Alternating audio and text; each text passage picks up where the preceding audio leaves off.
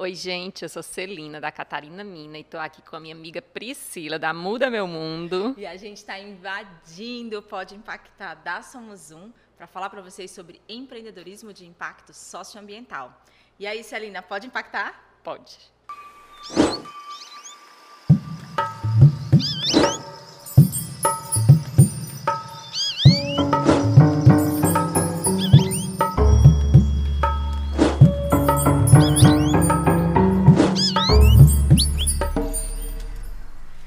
Celina, primeiro, muito bom estar aqui com você. Acho que a gente tem uma história legal de construção de impacto. Mas, assim, muito antes de eu começar a minha história de empreendedorismo de impacto, você já estava escrevendo a sua história. Então, eu acho que assim é legal a gente saber como foi que tudo começou, porque a gente está falando de negócio de impacto faz pouco tempo, alguns anos, né? Uhum. E você já tem sua marca há mais de 10 anos. Como foi que você teve essa ideia? Ai, Priscila, super bacana conversar sobre isso contigo, porque eu também sou tua fã nas metodologias, forma de organizar, de pensar impacto. E muito bom ouvir isso de ti. E como Ariana, vou te contar que eu comecei a trabalhar, assim, eu lembro que desde pequena, assim, 10 anos, 12 anos, eu pensava o que é que eu queria fazer. E quando eu entrei na faculdade de publicidade, que eu fiz comunicação social na UFC, eu pensava muito, ai, a gente está criando, a gente pode criar, e a gente pode criar para todos os lados. E eu pensava muito, mas eu vou criar para onde? Eu vou criar por quê? Eu vou criar para quê? Né? E pensava também nessa vontade que às vezes a gente tem internamente, um pouco até idealista, né? de o que é que a gente pode fazer de bom para o mundo e entendendo como é que o design podia ser uma ferramenta para isso. Eu acho que intuitivamente eu sempre me questionei um pouco quando eu trabalhava em agência sobre aquela dedicação criativa quando a gente fazia um anúncio e o que é que aquele anúncio ia impactar no mundo. Então você chegou a trabalhar em agência também antes de começar? Sim, não, Olha a minha história legal. começa em agência de publicidade, conheci muita gente bacana, aprendi muito. É, com todo mundo. E nesse processo foi também um processo tanto de, de descoberta, entender sobre criação, sobre comunicação, mas também de se questionando, ai, mas eu estou aqui criando para essa empresa tal, o que, é que essa empresa faz? Porque no final a gente sabe a importância da comunicação, né? E aí durante esse movimento, eu fui pensando como é que eu podia estar tá criando e, de alguma forma, gerando algum tipo de impacto positivo para o mundo, né? E foi um pouco intuitivo. Começo a trabalhar com artesanato, por um, um, uma afinidade, por um encontro com pessoas, afetos, que você vai se descobrindo também e se apegando e, e conexões de vida. É, e aí eu acho que eu passo cinco anos nesse processo de uma criação que era muito quase que um hobby, a Catarina Mina. Cinco anos depois, em 2010, a gente abre o CNPJ. Eu começo a trabalhar com artesãs de uma forma que passa a ser a minha única meu foco mesmo, né, como como trabalho. E aí Nesse processo, ainda passo três anos entendendo que não era sobre criar produtos artesanais, era sobre trabalhar com artesãs. Que aí em 2014 a gente faz a grande virada na Catarina Mina, no entendimento que é, a, a, o que nos movia era principalmente trabalhar com artesãs, mais do que produtos artesanais. Mas que no que fim legal. parece a mesma coisa. Parece talvez, mas assim, quando um cliente entra no teu site e ele começa a olhar, ele vê que não é só um produto artesanal, que existe algo muito forte por trás. Eu acho que é isso que faz a pessoa chegar até lá e fazer uma compra, por exemplo.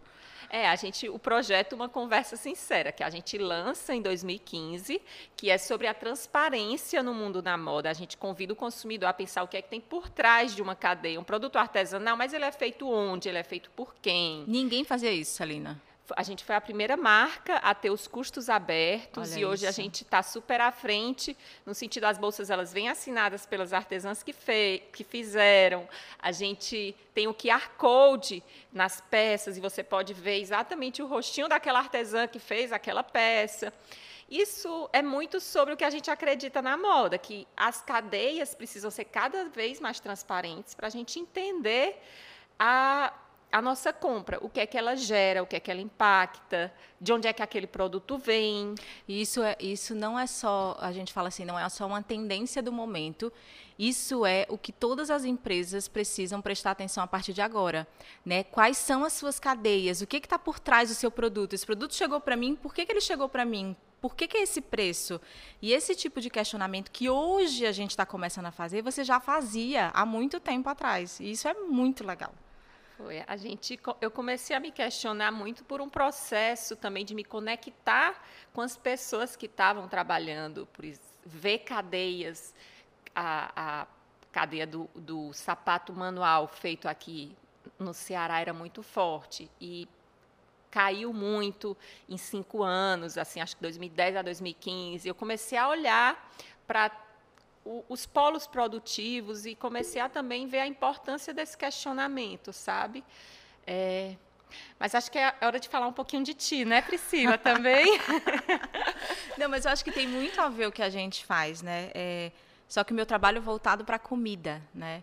Então é a mesma coisa. O questionamento sempre foi por que, que é tão caro no supermercado o alimento orgânico e por que, que o produtor vive numa situação de pobreza tão grande. Uhum. E aí esse questionamento faz a gente entender que para esse produto chegar, sair da casa do produtor e chegar no consumidor final, ele passa por muitos elos e cadeias que encarecem esse produto, faz com que a gente tenha perda e todas essas coisas. Então, a motivação do trabalho sempre foi conectar diretamente esse produtor ao cliente final, ao consumidor né, que quer comer um alimento orgânico, mas aumentando a renda do produtor, né? Não se trata, é legal isso, porque não se trata só de um negócio por negócio. Eu acho uhum. que eu nunca uhum. abriria uma empresa que, ah, vou abrir essa empresa para simplesmente ganhar dinheiro não é só isso, né, que motiva a gente. Super. É, o Jackson Araújo às vezes fala, mas colocar um produto a mais no mundo, para quê? Para quê? Exatamente. Fornecer alface para o supermercado, qualquer pessoa pode fornecer. Então, uhum. o nosso trabalho é exatamente criar cadeias positivas, sustentáveis,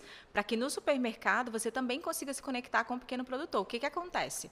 É, para a gente se conectar com o pequeno produtor hoje, a gente vai nas feiras, a gente compra nas cestas, mas hoje no Brasil, mais de 60% das pessoas consomem dentro dos supermercados. E esse é um espaço que o produtor não estava ainda, o pequeno produtor não estava, são os grandes, são os atravessadores. E o que a gente está fazendo é chegando para o supermercado dizendo: você pode ter sua cadeia de impacto, você pode ter sua cadeia sustentável e trazendo esse produtor para comercializar diretamente com o supermercado. Então, à medida que a gente sabe que ele não consegue se comunicar e negociar, a gente entra nesse intermédio como uma conexão para exatamente facilitar essa conexão um com o outro, né? Mas nessa ideia de que é um espaço que todos precisam ocupar e que a gente legal. pode fazer isso com impacto positivo. E acho que essa, essa, esse é o legal, a gente saber que pode se conectar com o produtor na feira, mas no supermercado também, e que ele não está sendo explorado pelo supermercado. Isso é muito legal. Que bacana. E tem uma coisa que eu me questiono, que eu queria te perguntar, é há quanto tempo tu pensava na Muda Meu Mundo?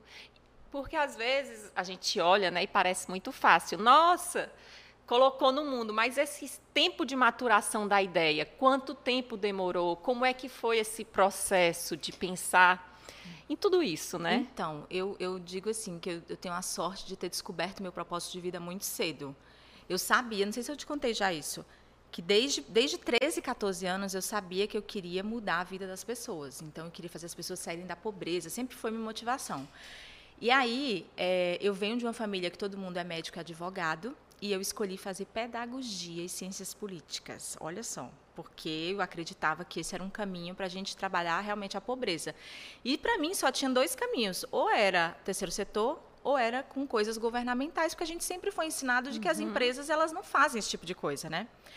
E aí eu comecei essa jornada trabalhando no terceiro setor, muitos anos, muitos anos, muitos anos. Trabalhei em ONGs americanas e nessa jornada inteira eu me questionava muito sobre o tipo de impacto que a gente estava fazendo. Tipo, a gente investe milhões numa causa social, só que isso não na prática, são poucos resultados eficientes. Né? Você vê o Haiti antes do terremoto, o Haiti depois do terremoto e a pobreza continua. Por quê? Porque uhum. eu acho que uhum. enquanto a gente não traz essas pessoas para a produção, para gerar renda, né, para a economia de verdade, a gente sempre vai estar no assistencialismo, que é importante, né, resolve a vida naquele momento, mas que ele precisa evoluir. E aí, em 2016, eu saí dessa ONG que eu trabalhava e começou a me vir na cabeça uma série de ideias, que era exatamente essa coisa da, da alimentação. Só que quando a gente começou a mudar meu mundo, que foi em 2016, era um outro pensamento, sabe? Era mais, ah, vamos conectar o pequeno produtor com as pessoas, vamos fazer feiras. E a gente uhum. fazia, começou a fazer feiras em Fortaleza nos finais de semana, fazia sexta, entregava na casa das pessoas. Só que no final das contas, isso não trazia resultado para o produtor, nem para a gente enquanto negócio. O que, que acontece? O produtor vai, colhe mil reais de produto, traz para a feira. Aí você hoje acordou cansada, não vai na feira. Então, aquilo que ele ia vender, ele não vende, ele não tem segurança para vender. Não gera volume, né? Não gera volume e você pode ir, você pode não ir, ele pode sair da casa dele, tá o tempo bom, quando chegar aqui cair uma chuva, ninguém aparece na feira. É um produto perecível, então ele uhum. vai levar um prejuízo para casa se você não for na feira, né? E aí, em 2018, deu tudo errado, assim, esse, o que a gente estava fazendo, e em 2019 é, eu comecei a pensar diferente. Ok, qual é o lugar que a gente pode dar volume para esse produtor?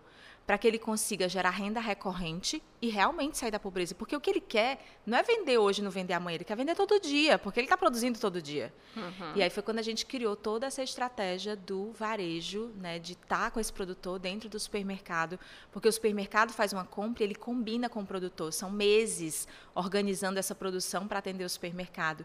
E isso tem dado segurança para o produtor de saber que eu vou produzir 500 alfaces e eu vou vender 500 alfaces. Né? Então, assim, isso foi a motivação por trás.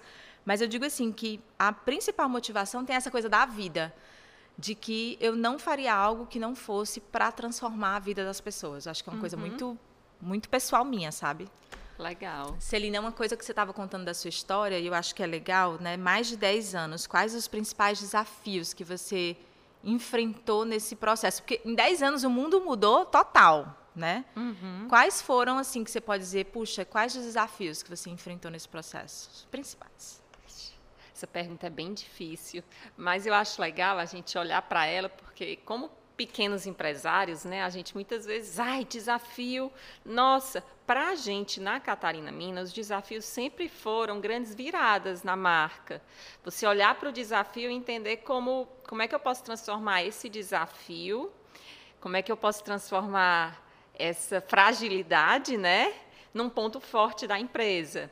Então, por exemplo, a gente teve um desafio trabalhando com, com um projeto que a gente lançou há pouco tempo, que é o Olê Rendeiras, há pouco tempo, um ano, né? Não é tão pouco.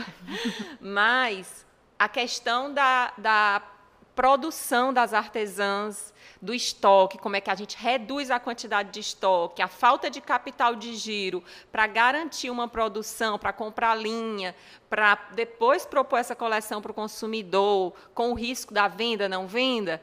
Esse grande desafio que muitas vezes aparece, que é o estoque das artesãs, como é que elas lidam com isso, a gente criou a possibilidade da venda sob encomenda. Isso é muito legal. Então a gente lançou um projeto que o consumidor podia tinha encomendar peças, receber 45, 60 dias depois, garantindo a não quantidade de estoque, assim você reduz o, o capital investido, você reduz é, o preço da peça, ela fica mais acessível para o consumidor, porque tudo isso compõe o preço e você viabiliza é, uma produção artesanal de uma forma diferente. E eu acho que até em relação à sustentabilidade, porque você vai fazer aquilo que você já sabe que vai vender, não vai gerar um produto no mundo, aquilo que a gente estava uhum. falando, né? não vai botar um produto no mundo sem você saber se aquele produto vai vender ou não, ou se vai demorar cinco anos, dois anos para ser vendido. Exatamente, que é a questão da moda, né? Você produz X, mas você produz mais tanto X de estoque que às vezes isso vai para o lixo, às vezes isso é incinerado, porque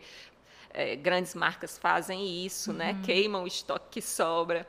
Mas esse é um, um, um, desafio que a gente teve, que a gente se reinventou em alguns projetos. E outros desafios, por exemplo, eu comecei a ver a questão do crescimento da empresa. Como é que a gente podia crescer é, alinhado com o nosso propósito. E a gente começou a abrir esse braço de trabalho, que são as oficinas Catarina Mina, no qual a gente presta serviço para as artesãs, a gente cria marcas, a gente cria projetos, mas que a nossa vontade maior é que no futuro aquele projeto siga independente. Então a gente dá é, assessoria de gestão, assessoria de marca, branding, fotografia, pensamento em coleção, design. Tem dois projetos muito fortes nisso, que é o FIA, Oficina de Artesãs, que a gente começa lá em 2015, e o Olê Rendeiras, que vem de 2019.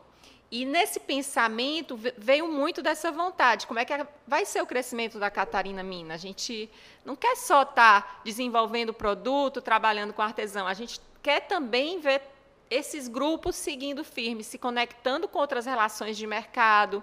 E aí isso surge a partir desses questionamentos que é bacana dizer que às vezes a ideia não vem pronta, assim como você falou, né?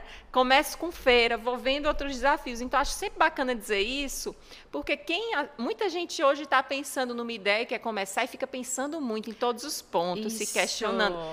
É importante começar, porque os questionamentos eles vão surgir durante o processo, independente se a sua ideia é perfeita ou não. Não, e nunca vai ser perfeita, porque eu, eu falo sempre isso, que empreender principalmente um negócio que é inovador, que não existe. Por exemplo, você ter uma franquia é fácil, você sabe que vai ter que comprar isso, vender isso, alugar desse jeito, você tem a receita do bolo. Franquia é meio que receita do bolo. Quando você vem com um negócio inovador, é, não existe receita. Você vai no erro e acerto, você erra. Só que a grande questão é que a gente precisa aprender rápido com o erro, rápido. se reinventar, que é isso que você está dizendo, né? Se reinventar com a dificuldade com o erro, para a gente conseguir seguir em frente, senão a gente vai ficar para trás. Pois é, e entender os erros como possibilidade desse aprendizado rápido, é, mas está aí atuando, está fazendo, está seguindo, né? Tá man, tem que manter a roda girando também. Tem um pessoal que fala assim que se você demorou demais para lançar um produto, por exemplo, você teve uma ideia de negócio e você demorou demais para colocar essa ideia no mercado, é porque e essa ideia saiu muito perfeita no mercado, é porque você demorou demais para lançar. E aí, nesse demorar demais, você pode perder o time. Então, a grande questão desse mundo que a gente está vivendo hoje é que nós, negócios, né, temos a possibilidade de começar de forma simples e ir melhorando, que é né, com tecnologia a gente fala muito da, da, versão beta, que é aquela versão inicial, que a gente não sabe direito como é que vai ser. Aí o cliente gostou, gostou. E aí você vai evoluindo. E a grande questão nesse começo de pensar em negócios é tipo assim, é, qual é o problema de verdade? Por exemplo, se você pensar, qual é o problema de verdade que você está resolvendo? Você está resolvendo a dor da artesã, de querer né, se conectar, de querer ganhar uma renda com isso. Então, a forma como você vai fazer o negócio, ele tem que ser direcionado à dor. Não é a ideia do negócio que é sucesso. Sucesso é uhum. é você resolver a dor do seu cliente. Esse é, é o maior, o maior desafio. E aí, Celina, vocês estão nesse processo agora muito forte de internacionalização, que é incrível. Estou super feliz que vocês estão chegando nesse, nesse. Já chegaram, né? Na verdade, você já internacionalizou e já vende em vários lugares. Mas como é que está esse processo, principalmente agora, em tempos de pandemia?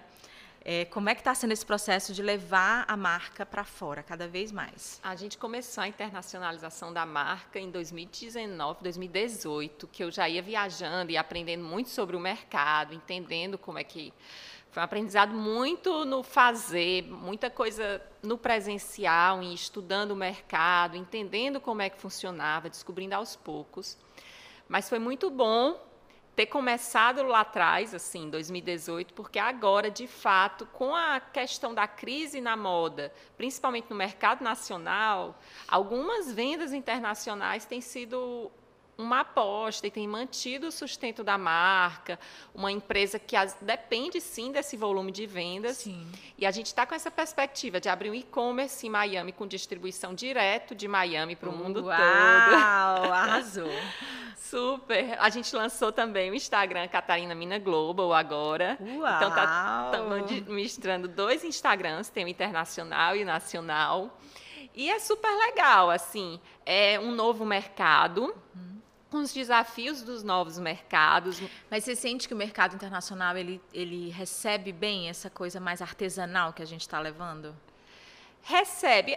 Tem desafios paralelos aos do mercado nacional. O mercado internacional ainda precisa sim aprender muito sobre sustentabilidade. Eu falo hoje que a sustentabilidade a gente está marcas estão muito no papel primeiro de ensinar depois, esse mercado vai se estabilizar e vai estar consumindo sustentável, eu acho, daqui a 5, 10 anos, 5 se a gente for otimista. Mas, atualmente, a gente tem só 10 se a gente for otimista, eu acho que é 10% do mercado que consome e pensa sobre sustentabilidade na moda. Uhum. Tem muito um desafio de preço, um desafio no mercado de luxo que já é muito forte. É... Toda a questão do preço, a questão de, da cadeia, né, de onde você está produzindo, porque às vezes o, a pessoa da moda vai produzir num país que é um país que tem um tipo de política de trabalho que é diferente, né? Então é, é todo o impacto realmente que causa. Mas assim é muito legal ver que você está conseguindo chegar tão longe, né? E internacionalizar uma marca tão incrível e que traz tanto impacto. Eu acho, eu, eu gosto de ser otimista. que em cinco anos as marcas vão precisar de verdade, não só marcas, empresas, todo mundo. Se a gente não tiver algum tipo de responsabilidade socioambiental de verdade, não greenwashing, não, não essa coisa é. do, né? Ah, eu, eu faço, mas na verdade eu não faço. É, se, se as marcas não começarem a se posicionar, o cliente vai começar a deixar de consumir dessas marcas, né? a gente vê muitas marcas já iniciando, grandes marcas iniciando novas metas, mas você vê como, como é demorado também você conseguir mudar antigos hábitos de consumo. A questão do plástico, a questão do algodão, por exemplo. O algodão já podia ser um algodão reciclado, não é. Né? Como é que você muda isso? A questão do preço.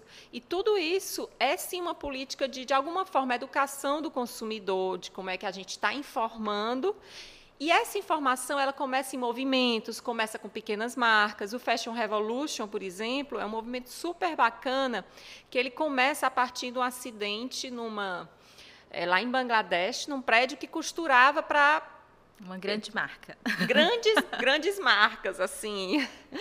Várias costureiras e tem um acidente lá e milhões, mil pessoas morrem num acidente costurando para grandes marcas. E isso gera um movimento no mundo de a gente precisa se, se questionar quais são as condições de trabalho das pessoas que fazem nossas roupas. Quem é e é que faz eu, suas roupas? E eu ainda digo assim, e que faz nossa comida, porque quando você vai no supermercado e você compra um alface, sei lá, por dois reais, dois e oitenta, você não se pergunta o quanto o produtor que produziu aquela aquele alface ganhou. Porque muitas vezes esse produtor está ganhando 15 centavos, 30 centavos, enquanto está uma série de pessoas ganhando ali no meio, e que não é o supermercado também, porque a gente diz assim, ah, que o supermercado ganha muito. Não é. Existe uma cadeia aqui no meio que está tirando e a gente não se questiona. Eu acho que a moda, com esse movimento Fashion Revolution, a gente começou a dizer: oh, isso aqui está acontecendo, isso aqui não vou consumir dessa marca, e a gente se questiona. Com a comida, ainda é um processo bem complicado, porque a gente ainda não começou a se questionar quem está fazendo a minha comida, de onde está vindo. Em alguns países a gente já vê isso mais eficiente, né? Na Itália é muito eficiente essa coisa de quem produziu minha comida, na Europa como um todo. Mas aqui a gente não se questiona. Então a gente acaba fazendo com que, se eu compro toda a vida naquele lugar e tá ok para mim, esse produtor vai continuar em situação de pobreza porque eu não me questiono de onde está vindo a minha comida. É a mesma coisa. É difícil. Eu vi aquele filme Cia Conspiracy, que é você fica desesperado. Você, nossa, em várias partes da cadeia, assim, das diferentes tipos de cadeia, tem ali coisas que estão fazendo mal para o meio ambiente ou para pessoas, né? Eu acho que a pesca de camarão na Malásia, né? É desesperador o que você olha. E quando você compra o camarão, você não se questiona sobre isso. Exato. Então, é muito similar ao que a gente trabalha também na Catarina Mina. E é urgente que a gente comece a pensar sobre isso, porque consumir é cada vez mais um ato político, né? Isso, isso. A, a, o capitalismo, ele funciona nessa troca financeira. E quando você troca dinheiro por produto, você está movimentando tipos de vida, tipos de, de modos de pensar, você está fortalecendo cadeias ou não. Então, Isso. entender essas escolhas é essencial. E sabe o que eu acho legal? É que essa, esse movimento que a gente vive de tecnologia e de inovação, é, antes a gente não se questionava, porque a gente nem tinha acesso a saber o que, que a marca estava fazendo, o que, que essa empresa faz, de onde que essa empresa com, é, consome, é, quem é a cadeia produtiva. A gente não se questionava. Hoje, você consegue entrar na internet pegar o seu celular e perguntar: empresas de chocolate associada a trabalho escravo. E a gente tem uma série de informações que está fazendo com que o consumidor questione de onde está vindo essa, esse, essa comida ou essa roupa. E isso é uma tendência muito forte. Super forte. A transparência é uma tendência isso. que chegou para ficar. E a tecnologia, as mídias sociais, qualquer pessoa passa a ser. É, um produtor de informação. Isso. É, isso viabiliza a transparência, isso viabiliza conexões. Tudo isso é muito importante. Entender também as mídias sociais como esse elo forte de conexão dos pequenos produtores com os consumidores, né? Eu muito acho bacana. que por isso que empreender é um desafio tão grande, porque quando a gente pensa fora da caixa, é, a gente sabe que a gente quer é, criar um negócio que seja inovador, que seja lucrativo, porque é uma empresa, mas ao mesmo tempo que gere uma transformação, né? O social, o ambiental, ou o que for. E esse é o nosso desafio hoje, porque não é apenas ganhar dinheiro. E eu fico feliz porque eu tenho visto muitas grandes empresas, né, grandes marcas olhando para dentro do seu negócio dizendo, pô, não é só a gente fazer responsabilidade social. Quer dizer, eu destruo tudo, aí eu vou e ajudo uma comunidade no final do ano. Isso é responsabilidade não é. social, não é mais isso. O público não quer mais isso. O pessoal está querendo agora uma coisa de verdade que acontece dentro do coração da empresa, que é o que a gente fala do capitalismo consciente, né? Essas lideranças conscientes, não é, não é o movimento, não é a ideia do capitalismo que se tornou consciente, somos nós que nos tornamos conscientes e a partir dessa nossa consciência a gente está transformando a nossa forma de se relacionar, a, a, essa forma que a gente se relaciona com o dinheiro. E isso é essa transformação que a gente quer ver nos próximos anos. É, o dinheiro ele deixa de ser é, uma o dinheiro ele deixa de ser algo. É, ele passa a ter rastro, né? Ele Isso. passa a ter, ter histórias junto dele, né? Acho que é importante entender essa questão. Isso mesmo. E Pri, a gente falou muito sobre negócio agora, né? E eu queria te fazer uma pergunta pessoal. Como mulher, como é que você administra essas relações de ser empreendedora, ser mãe, sua vida pessoal? Me conta um pouquinho. Então, acho que esse é o maior desafio de mulheres empreendedoras, porque são poucas, né? E exato, por que, que são poucas, né? A gente se questiona por que são poucas. Porque normalmente, quando o homem sai para empreender e que trabalha 24 horas por dia, 7 dias na semana, geralmente tem uma mulher por trás apoiando, né, cuidando dos filhos e dando aquele apoio para o cara crescer. Quando é o outro lado, que é a mulher que vai fazer isso, nem sempre ela tem essa rede de apoio. Então, eu acho que essa rede de apoio ela faz toda a diferença para qualquer mulher que empreenda. No meu caso, é, eu tenho essa rede de apoio na minha casa, né? Meu marido ele, ele super apoia nesse é ele quem, né, quem sustenta as pontas em casa para eu poder correr e trabalhar o tanto que eu preciso trabalhar. E não é fácil. Assim, não é que a gente consegue conciliar, vou dizer assim é, a gente faz tudo perfeito. A gente não vai fazer tudo perfeito. Eu acho que a gente tem que ter as escolhas, né? Então, a minha escolha sempre é o meu trabalho, a minha família, meu filho e o resto, se tiver depois, a gente faz. Mas, é. assim, não dá para a gente querer ser perfeito em tudo. Eu não, não vou conseguir, né? E a gente não pode se martirizar dizendo, puxa, mas eu não fui perfeita aqui. E eu acho legal, porque, assim, meu filho hoje tem nove anos. E ele olha para o que eu estou fazendo, e um dia ele estava sentado no sofá, olhando assim para o nada, nove anos. Eu disse: O que, que, que você está pensando? Ele fez: Estou aqui pensando como é que eu poderia criar uma empresa para mudar o mundo. E é lindo porque ele está aprendendo pelo exemplo, uhum. né, de que isso é possível. Mas isso também só é possível porque eu tenho atrás alguém que apoie né, esse dia a dia para que eu consiga correr em velocidade. E não são todas as mulheres que conseguem ter isso. Então, é, é eu acho legal pensar sobre essa questão muito sobre são vários pratinhos e como mulher às vezes a gente se exige muito, mas Isso. você não vai conseguir equilibrar todos esses pratos iguais. De vez em quando um vai cair, vai dar um negócio, um errinho ali, um errinho acolá, mas é muito importante que se entenda as prioridades, tenha bem claro essas prioridades. Eu acho que essa coisa de dizer assim, ah, é porque a mulher ela consegue fazer várias coisas ao mesmo tempo, consegue equilibrar vários pratos, faz com que a gente coloque na gente aquela sensação de querer ser perfeita em todos os detalhes. E a gente não vai conseguir. Isso causa na gente uma frustração muito grande, essa coisa da síndrome da impostora, né? Que fala é. que é. Eu me pego muito às vezes. Ontem mesmo, ontem à noite, eu estava dizendo para minha sócia, dizendo. Como, será que a gente vai dar conta de tudo isso? Meu Deus, que crescimento enorme que a gente vai ter nos próximos quatro anos. Será que a gente vai dar conta, né, olhando para tudo? Por quê? Porque eu acho que a gente se cobra demais, e isso é uma coisa da mulher, e a gente precisa parar e entender que a gente não vai ser perfeito em tudo. E ok, não tem problema. Agora vamos fazer o nosso melhor naquilo que a gente consegue. Não é que a gente consegue fazer várias coisas ao mesmo tempo. A sociedade demanda que a mulher faça várias coisas ao mesmo tempo e entende quando o homem não faz, né, de alguma forma. Isso. Então a gente precisa. Mas essa não é uma habilidade inata nossa, assim. É uma habilidade que a gente desenvolve a partir de cobranças e que, de alguma forma, pesa, né?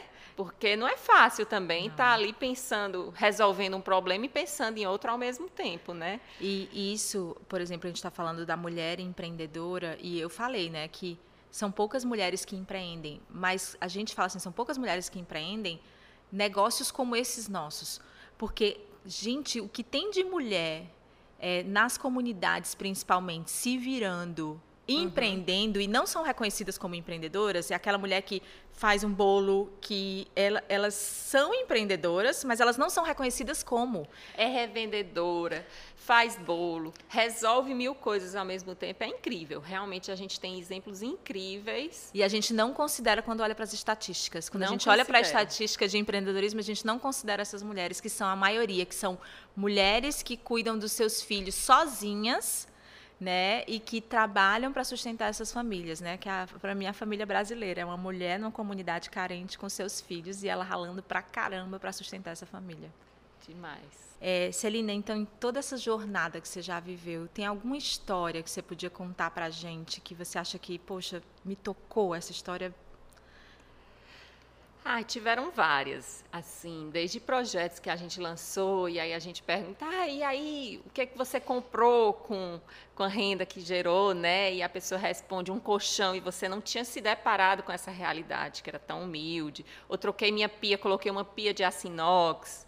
Mas teve uma que foi bastante relevante para mim pessoalmente, que foi uma artesã que vivia numa situação de violência doméstica. Eu não tinha tanto acesso aos detalhes dessa questão e que quando ela começa a trabalhar com a gente, ela pôde sair de casa, ela teve coragem de sair de casa, foi com os filhos para outro lugar, conseguiu bancar as próprias despesas.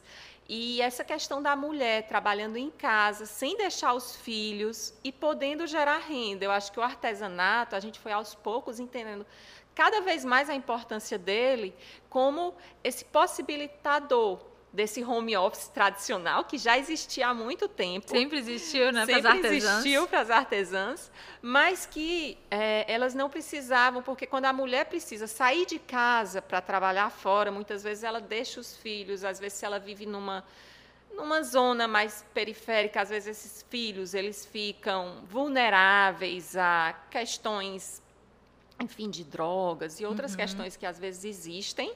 E quando ela está ali é, perto dos filhos, vendo se eles estão fazendo a tarefa de casa, mas ao mesmo tempo produzindo um artesanato, elas conseguem estar tá perto e estar tá também gerando uma renda que pode empoderar elas de algumas situações de, difíceis, né? Então acho que essa história foi a que mais me marcou.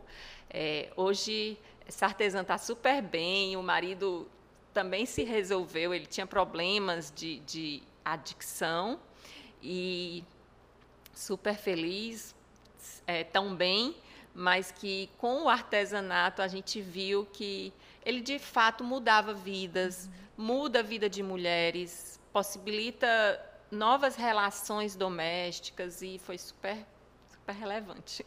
É, é legal porque nessa jornada que a gente está, que é uma jornada de negócio, mas é uma jornada de transformação, a gente vê exatamente isso. Eu tenho o exemplo de alguns produtores, é, tem vários. Tem um que já era um senhor, né, a maioria dos produtores são acima de 50 anos hoje.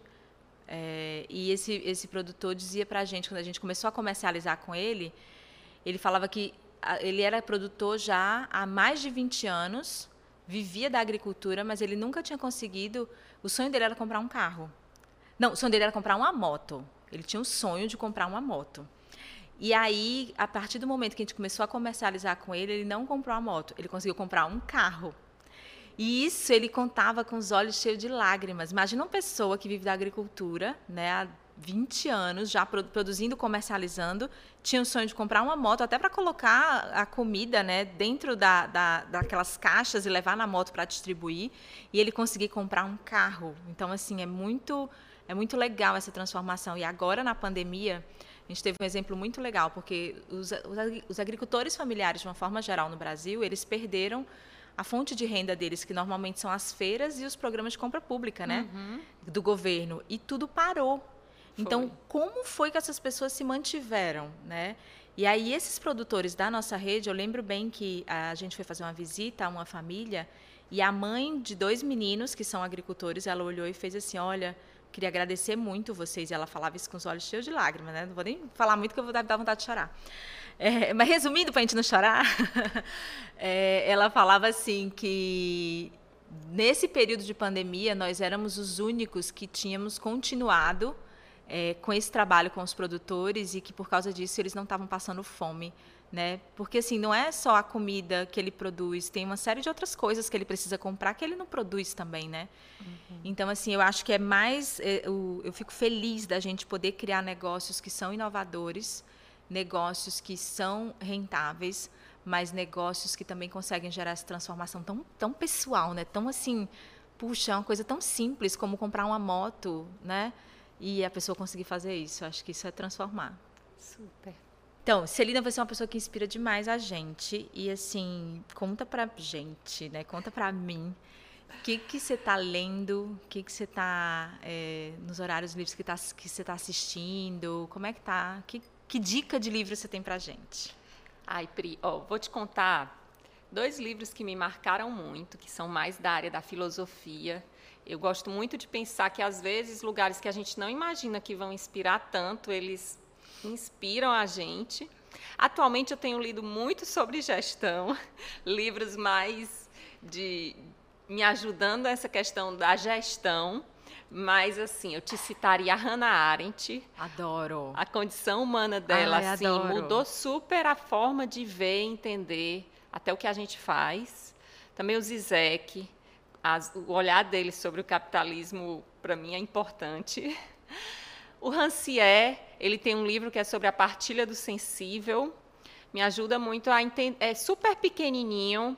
É, ele tem vários livros, tem o Desentendimento, a Partilha do Sensível. Especialmente o Desentendimento é um livro já mais difícil, é fininho, mas ele fala sobre o que é atuar politicamente, o que é o desentendimento, até para a gente entender o que é o entendimento, o que é comunicar.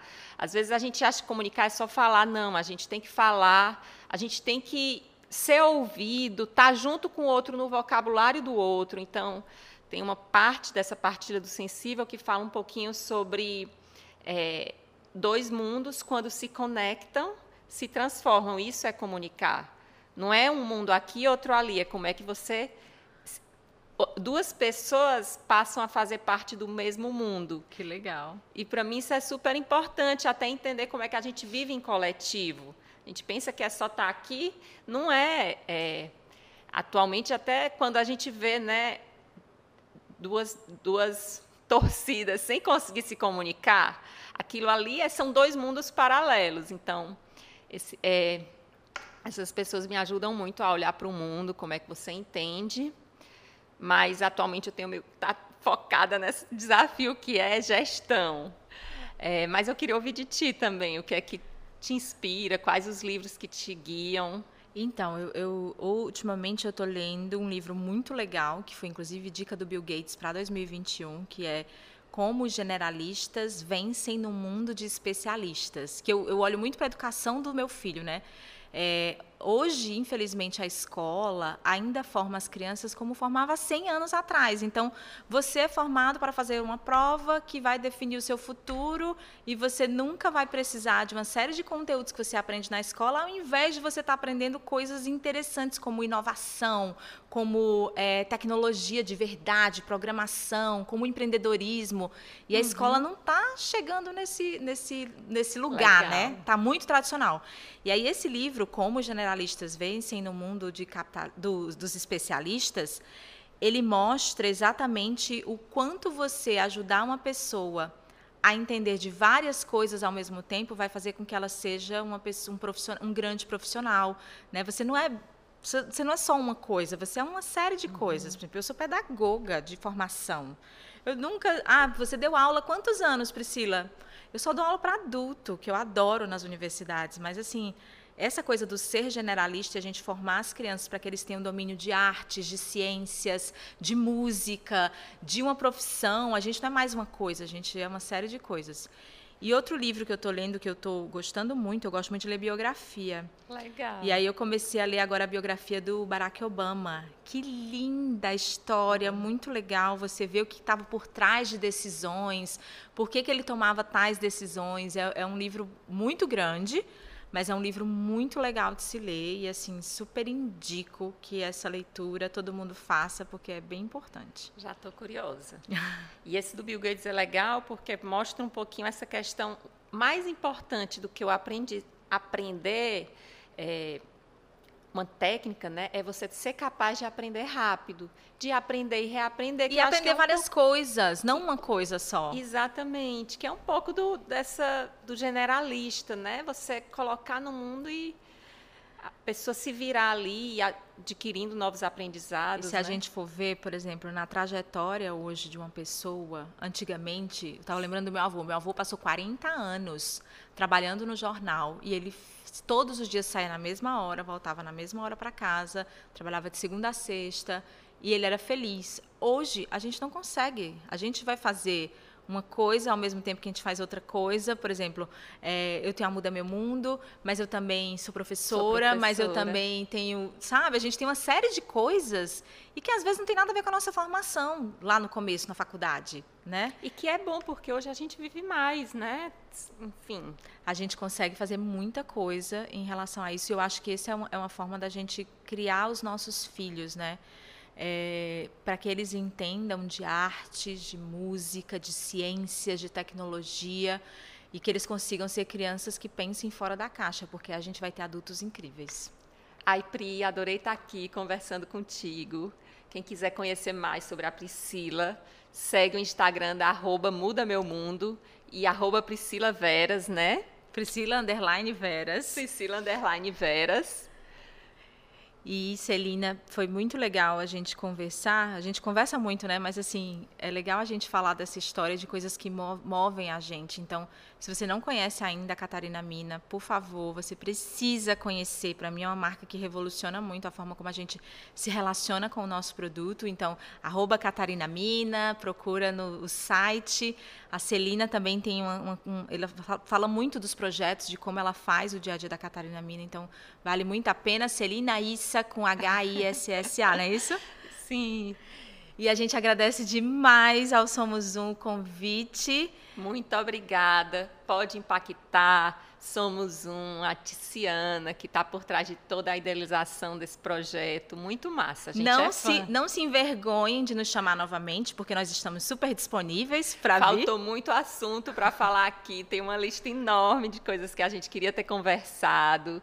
E se vocês quiserem mandar mensagem também para o Instagram da Somos Um, perguntando outros temas, outras coisas que vocês queiram ouvir, a gente está aqui para trocar, porque a gente acredita nessa troca, né, Pri? E a gente acredita que mudar o mundo é possível quando a gente se une para o bem. Vamos Somos um, né? Somos, Somos um. um.